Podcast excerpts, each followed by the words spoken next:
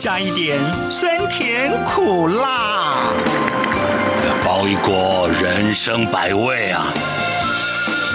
港式大排档，挡不住的香港大小事。黄美明制作主持，每周五晚间十点准时上菜。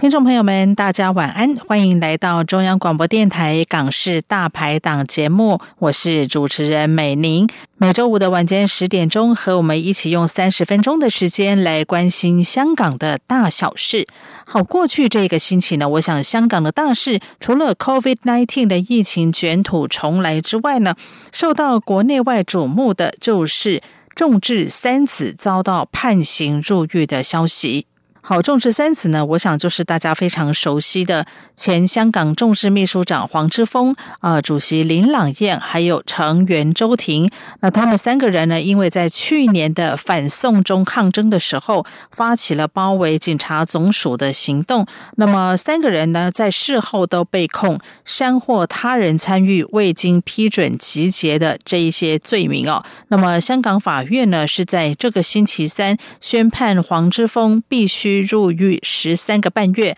而周婷呢是入狱十个月，林朗彦呢则是七个月。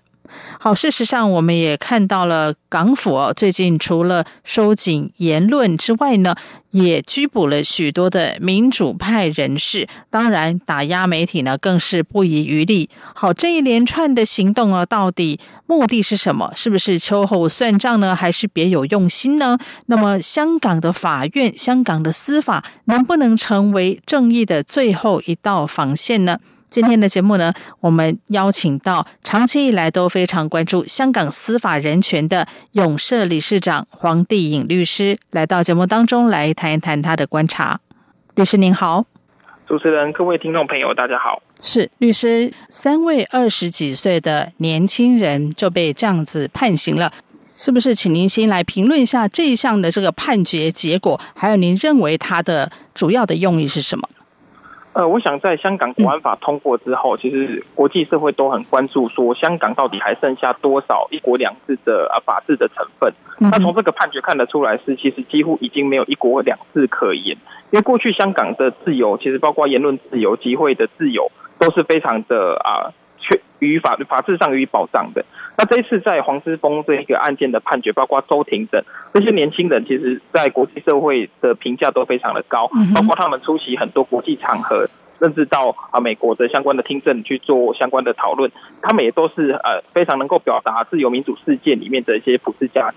那对于香港目前现阶段的法官用这种形式。判决的方式去啊影响他们的人身自由，其实很大的程度程度是说，香港国安法通过之后，他们必须要有一些比较杀鸡儆猴的这样的一个作为。那所以刚刚主持人特别提到说，不论对于大众媒体，过去我们在谈新闻自由，他对大众媒体的这相关的抓捕，那乃至于说对于这些民啊，应该算是民间参与公共事务的这些所谓啊学生领袖也好，他们采取法律上面的判刑。其实它杀鸡儆猴的意味非常重，而且它的刑度其实，呃，我在我们在看，如果在台湾发生，或者是一些其他的民主国家发生的，它大概就会是说啊，你只是一个呃社会的呃不同主张者或言论自由的呃这个相关的呃宣宣宣扬理念的人，那这种情况其实是不会被刑事处罚的。嗯，那但是在香港目前对于像这一个呃周庭啊这些参与者，他们只是比较呃属属于核心的参与者。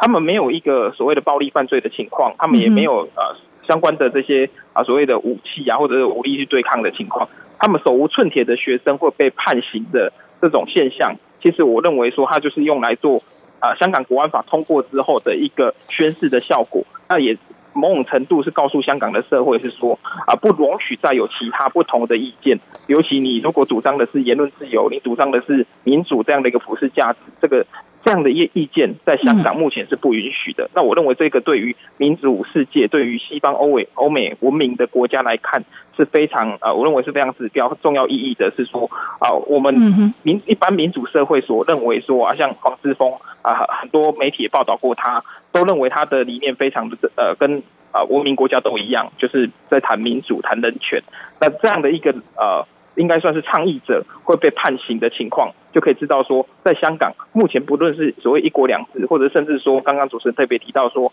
法院会不会是法治的一个守护者，这个情况我认为发展是悲观的。尤其在前一段时间，我们看到啊，说如果说不听啊不听上议的这个法官，高等法院的法官去下判决，他可能会呃连他自己的公呃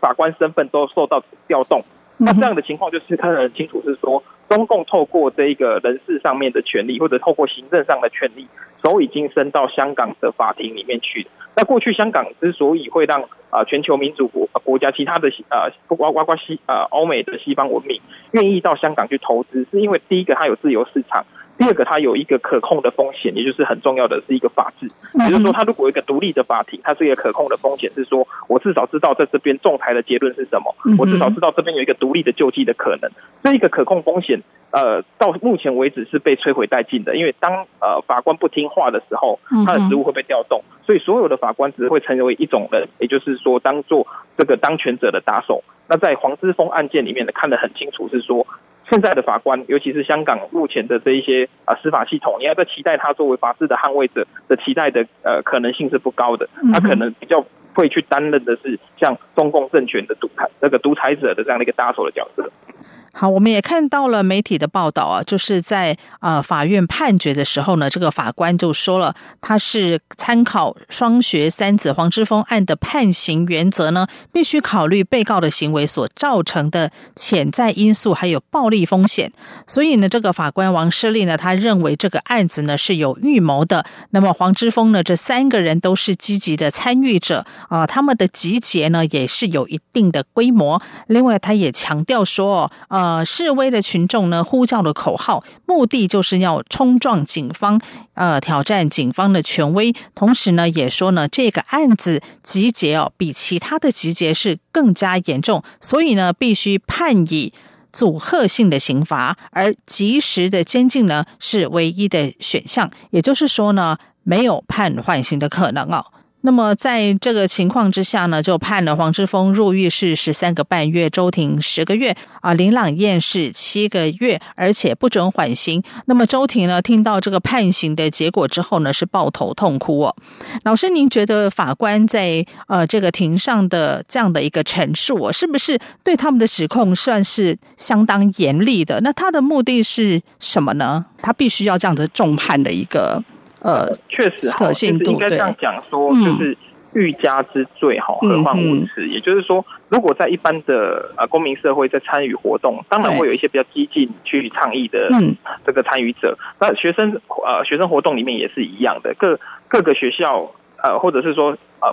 所有的国家里面，如果学生领袖去出来倡议的，你就说啊，因为你积极的参与，然后你所你所发展的口号。是他认为说，呃，对警方冲击，因为我觉得他是自己硬硬加一个对警方冲击，因为他们所有的口号都不是说要对警方方做什么事，他们呃过去在争争普选，然后后面在争支持反反送中，其实都不是针对警方的口号，所以我说欲加之罪何患无辞，是说所有的公民运动在街头上面一定会有一个对立面，也就是维持秩序的警方。那如果说你把所有倡议的人、核心支持者，或者是核心倡议者都盖上一个帽子，是说他要去冲击警方，可以判刑的话，那我要这样讲，照这个标准，全球没有任何一个民主国家的学的领那个。呃，应该算是倡议者会站在有资格站上街头，所以如果站在一个过去对香港理解的这些啊西方文明国家来看，它是很难不可思议说现在这个判决的理由，因为这个在其其他国家，甚至在台湾的街头，也大家也是很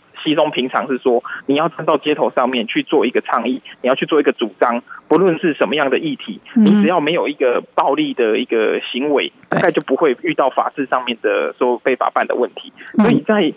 呃，香港这样的情况，我们大家知道说，黄志峰其实他其实有特别有名，他过去就已经是啊、呃、很多媒体所访问的人。那所以为什么说欲加最何患无辞？是说我硬要给你扣一个说你这次的活动在冲击警方。对，其实哪一次不是每一次？其实每一笔的公民活动都有警察在维持秩序，嗯、所以他其实是硬硬加上去的情况之下，告诉的呃全球，我认为他他告诉了，其实重点在香港民众，但是他相对应也告诉全球是说啊、呃、原来。这样的一个民主正常理解的一个倡议者，在香港会被当做是对警方的挑衅，那他所判的刑是说只剩下唯一的途径是入狱，对，这个是非常荒谬的。尤其是这三个年轻人，其实过去应该算是呃算知识分子，但是的青年，没有前科的情况之下，在台湾的法律哦，我说就算在台湾的法律，都还会思考说啊，这个不论他是什么样的犯罪，都会说你过去没有前科，会给你一个缓呃类似缓刑、重新执行的机会，不会是一个唯一途径，所以我才说中国。在香港国安法通过之后，他要把黑手伸到香港的法庭里面去。我认为这是一个指标的案件，也就是透过黄志峰等三人的有罪判刑，而且只剩唯一途径入狱，告诉香港的社社会说，你不容许再有任何主张言论自由，或者是主张民主。的这样的一个普世价值，那我要再强调一遍，是说国安法其实它还没有这个案子还没动到国安法，它只是告诉香港社会说，你以后如果再主张这样的内容，你可能会被判刑。嗯，国安法其实会更加严重，是说其实之前它在通过之后，很多呃媒外媒都已经报道了，也就是说。它可能是你只要在香港去喊民主，我们知道说中国的政体它并不是一个民主机制所选出来的政体，所以他们呃在国安法里面的颠覆国家政权罪，如果你集结了很多民呃很多香假设香港市民好了，或者甚至是他们呃中国的这个相关的公民好了，去讲说我们要民主。这个情况就会被当作是颠覆国家政权的一个犯罪行为，那他最重是可以处到无期徒刑的。所以黄之锋只是一个前例，是说，你看你过去这样的主张虽然是民主自由，过去我都可以对你判刑的。那未来我现在已经宣誓的有国安法，如果香港的这个相关的这个公民团体还在敢倡议民主的话，我可能后面连黄之锋这个国际关注的人都被判了，那其他的人更不用说，没有经过国国际媒体的关注的情况，当然更有风险被法办。那我认为这是习近平在他的这个统治权上面特别的凸显他的不文明与野蛮之处。嗯，好，我们来看一下这众志三子哦，他们所被控的罪名叫做煽惑、组织以及参与未经批准集结等罪。好，那什么叫做煽惑他人犯罪呢？呃，大家还记得六年前的太阳花学运吗？呃，当时攻占这个行政院的案子哦。那么，台湾高等法院呢，在今年四月二十八号的时候，有做了二审的判决哦。那么也是改判啊，呃，原本是无罪的，那后来也改判了。呃，几位学运领袖呢，呃，煽惑他人犯罪成立。好，那么这个结果出来之后，也有蛮多的呃，包括立委啊，呃，还有义务律师团等等哦，都觉得所谓的煽惑罪哦，它的定义范围是非常广，而且又非常的抽象，呃，恐怕会妨碍民主时代下人民的一个表达的自由哦。也就是说，什么叫做呃煽惑他人犯罪？那就像律师您跟我讲了几句话，是不是也是在煽惑主持人犯罪呢？所以没有错，所以这个也是要检讨的。这个案子其实还没有确定哦。对对。二审法官饱受批评，在于说他滥用了这个条款。其实检察官在起诉的过程，一审也没有用这样的方式去做判决。是。那到二审的法官，其实二审法官其实一直都是可疑的法官，就是台湾的这个太阳花学运的后来用煽惑他的犯罪的判决。嗯嗯。其实他都是一直被饱受呃非议的一个呃法院法官里所做出来判决。而这个案子还没有确定，是他还是会。上到上诉，对对，所以它还不是一个确定的案件。那台湾有没有这种呃保守的法律说伤过他人犯罪？其实，在刑法的规定还是有。所以他在目前的法治，就是民主法治的情况之下，它。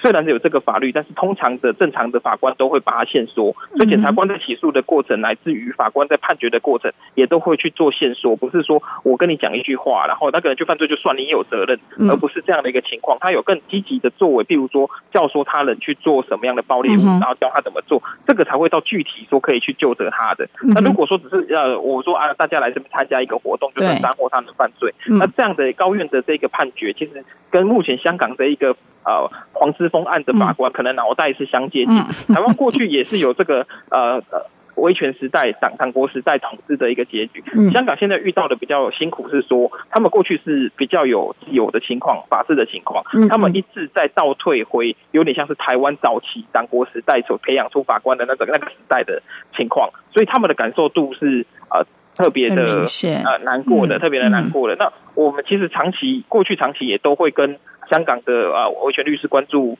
组相关的这些人员做交流，那交流的情况之下是，其实他们的呃，他们的难过点在于说，哎，台湾是一直一直在进步的。我们过去可能也是遇到这样的情况，嗯，但是一直一直往前在进步，朝朝朝向民主、人权、法治在进步。他们是一直一直被限缩，一直一直被退步，所以他们的感受是更加难过的。也就是说，他们的自由、他们的法治开始被限缩。那我认为说，所有全球的文明国家，不论是像美国通过香港的这个自由、人权、民主法案，那乃或者是香港自治法相关的法规，去呃声援香香港。美美国用国内立法的方式去声援香港，英国也同样用这样的一个相关的声明去做声援香港。全球的文明国家，包括台湾在内，都应该对于民主、自由、人权的普世价值要有所确信。那同时，对于香港发生的事情，要持续的给他们声援。这样子才是一个我认为说，对于这些目前正在被压迫的，包括刚刚特别提到说黄之锋等、周庭等三人，他们开始在被压迫的过程里面，一样要得到国际的一个关注，才可以让他们呃减少他们被压迫的这样的一个风险。好。的确哦，我想像周庭他在呃前一阵子被收押的时候哦，包括日本的跨党派议员跟学者呢，都公开的呼吁呃港府必须要释放他，而且也一起呼吁哦临近香港的国家一同来抗议港府的这一些呃打压的行动哦。由此可见呢，他们的被关押呢是非常受到一个国际的瞩目。那么在这个判决出来之后呢，又会引起什么样的后续的效应呢？我们也会持续的来做观察。好，节目进行到这里呢，我们先休息片刻，等一等再回到节目现场。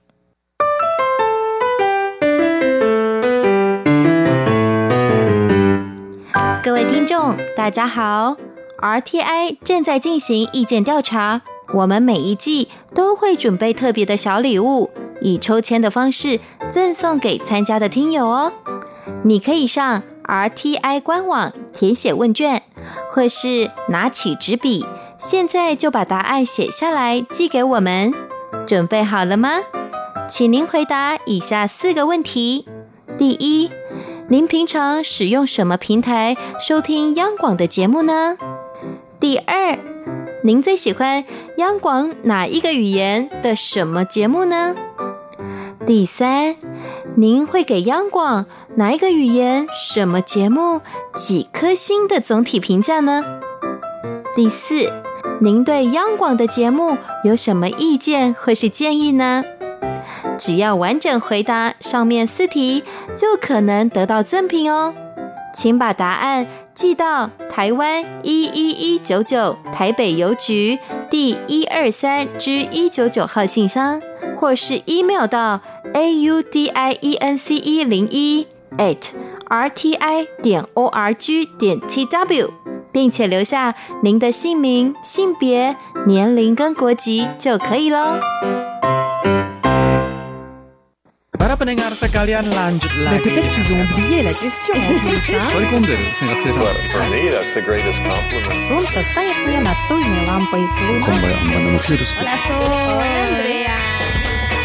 无论你在世界的哪个尽头，请你跟我这样做。Turn on your radio，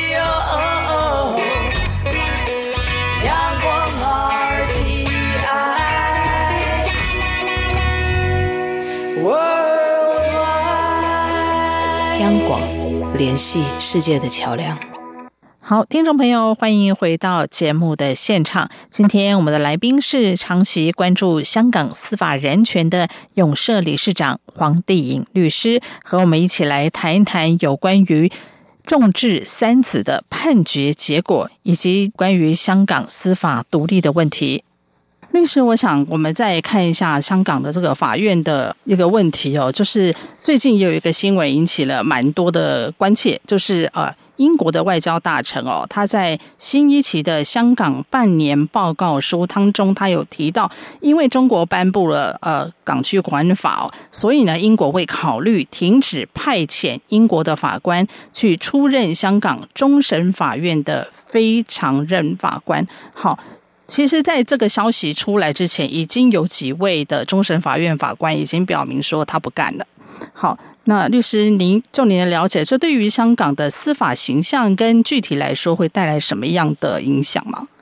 呃，其实应该是说，这代表的是文明世界对于香港目前现阶段国安法之下后面的放弃。就是说，当他们过去呃，其实香港一直有一个很呃很重要的法治观念，也就是说，在英国离开香港之后，他留下的一一个非常好的东西，就是他的法治，还有独立的司法系统系统。那这我刚才就像我刚才讲所讲的是说，为什么国际在投资上面会愿意到香港去做进行投资跟商务行动，就是因为它有一个独立的法治，啊，独立的法治是对于所有的人民，来自于外国的商人，是一个很重要的保障。那所以过去会有很繁繁荣的香港经济，我认为在香美呃英国留下的这个法治也是非常重要的。那但是在法治的摧毁上面，应该这样说，是说当呃中共透过这个国安法把手伸进去他的法院系统里面的时候，其实有良知的法律人大概就很难继续待下去。那英国过去所培养的这些呃英国籍的，或者是说其实不止英国籍，我们过去。在啊，律师工会的时候有到香港去做交流，到呃，应该好好好多年前，我们去看到香港的这个开庭，它里面呃，审判长是各国很多国不同国籍的都有，然后他也是用呃陪审团的方式在行使这个相关的刑事案件的审判，所以可以看得出是说他是透过一个文明的机制在进行一个人有罪无罪的一个重要的一个认定，是非常严格、非常谨慎的。但是过去的香港。那但是现在的香港是说，呃，他要把用，你看国安法里面其实有一个很重要的概念是说，他可以指定打击。指定打击的意思是说，如果你是违反国安法案件，我可以指定法官。那过去香港的分案，法官分案当然是在呃轮分，不会用指定打击的方式，而且它会有很多重要刑度的案件。它是可以透过陪审团去审判的，但是在香港国安法呃通过之后，其实像呃中共是直接可以把手透过这一个国安办，然后把案件开始指定法官去打击。那这样的情况对于所有的法官或者是有良知的法律人而言，大概是难以接受的。我不可能去当一个独裁政权的爪牙。所以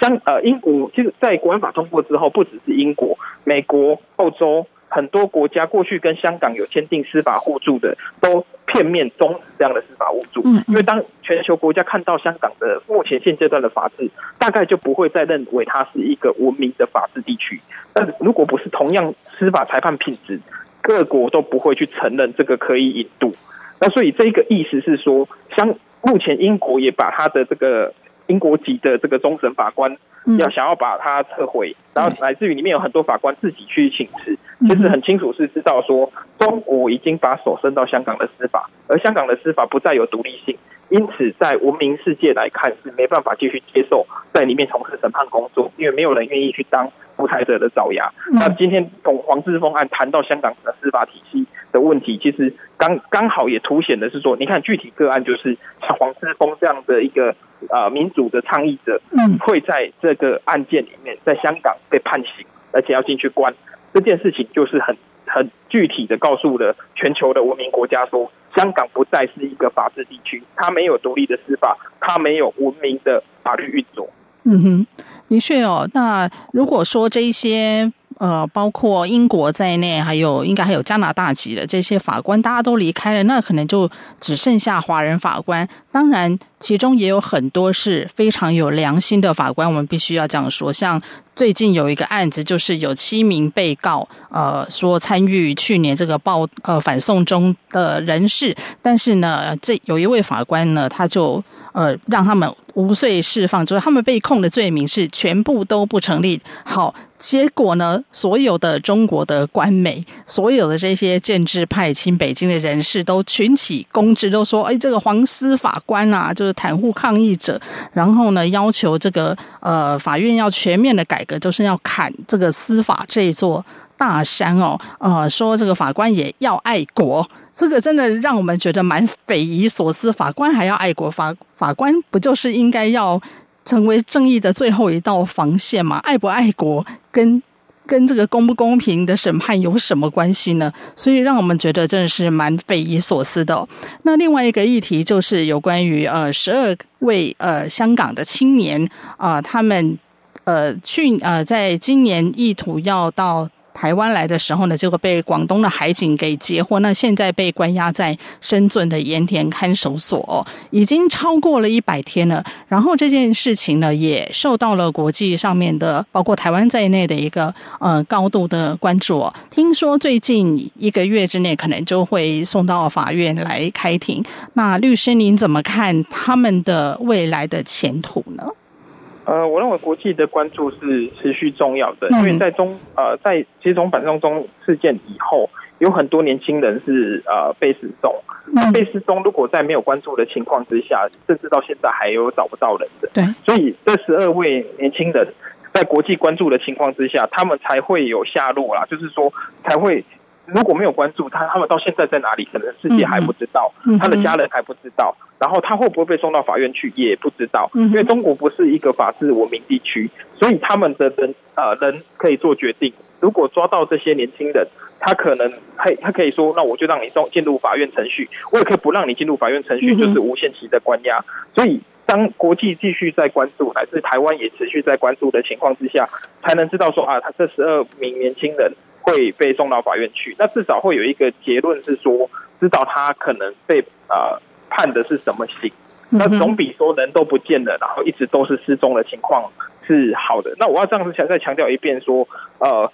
国际法上面其实有禁止强迫失踪条例啊，其实世界的文明国家都不容许一个人突然就被失踪了。那但是在中国，它不是一个法治文明地区，所以它对于人被失踪的案件态样非常的多。那所以非常多的情况之下，就是全球就认为这个很好像很呃很匪夷所思。那这十二名年轻人是因为他们参与的民主运动，所以他们在参与民主运动之后，他们可能选择说，那他们类似这逃亡的过程。那这个逃亡过程被中国捕获之，接着说被拘禁之后，那拘禁的下落是什么？这个就是全球文明国家要去讲哦，因为我刚我讲讲到国际法上面有这个禁止强迫失踪的。这个规定，那所以这样的一个国际法的规范，其实全球文明国家都可以去关心，说为什么会有年轻人在中国的这个权利当下人会被失踪，那去要求中国给一个交代。那我认为这是重要的，因为唯有每一个被声援的呃被关注的人，他才可能获得一个比较好的待遇。嗯。包括台湾在内哦，其实大家都持续的关注这个议题。虽然香港政府自己好像都漠不关心哦，觉得人反正我已经送终了哦，这跟我没有什么关系啊。你们这个是违法的行为，所以就由这个呃中国呃法院当局他们去做一个处理。但是重点是，就算他们真的违法了，但是他们违反了什么样的法？能不能受到一个公平的审判待遇？其实这个我想是大家所要呃持续关注的，尤其是我们知道他们到目前为止哦，其实还没有办法见到律师，也没有办法见到家属，所以也不晓得说他们在那边受到的呃到底有没有受到虐待，或者他们的这个待遇如何哦。那我想无论是什么样的身份呢，基本的人权呢都是应该要被维护的。好，我们今天非常谢谢呢黄定颖律师接受我们的访问，呃，为我们分析了这么多有关于香港的司法的议题。谢谢黄律师，谢谢谢谢各位听众朋友。听众朋友们，节目进行到这边呢，又接近尾声了，不要忘了下个星期五晚间十点钟准时收听《港式大排档》节目。你也可以上央广的网站，随时点选收听。如果您对节目有任何意见或者建议的话呢，也欢迎随时来信，请寄到 n i n 小老鼠 r t i 点 o r g 点 t w n i n 小老鼠 r t i 点 o r g 点 t w。我是美玲，祝您周末愉快，拜拜。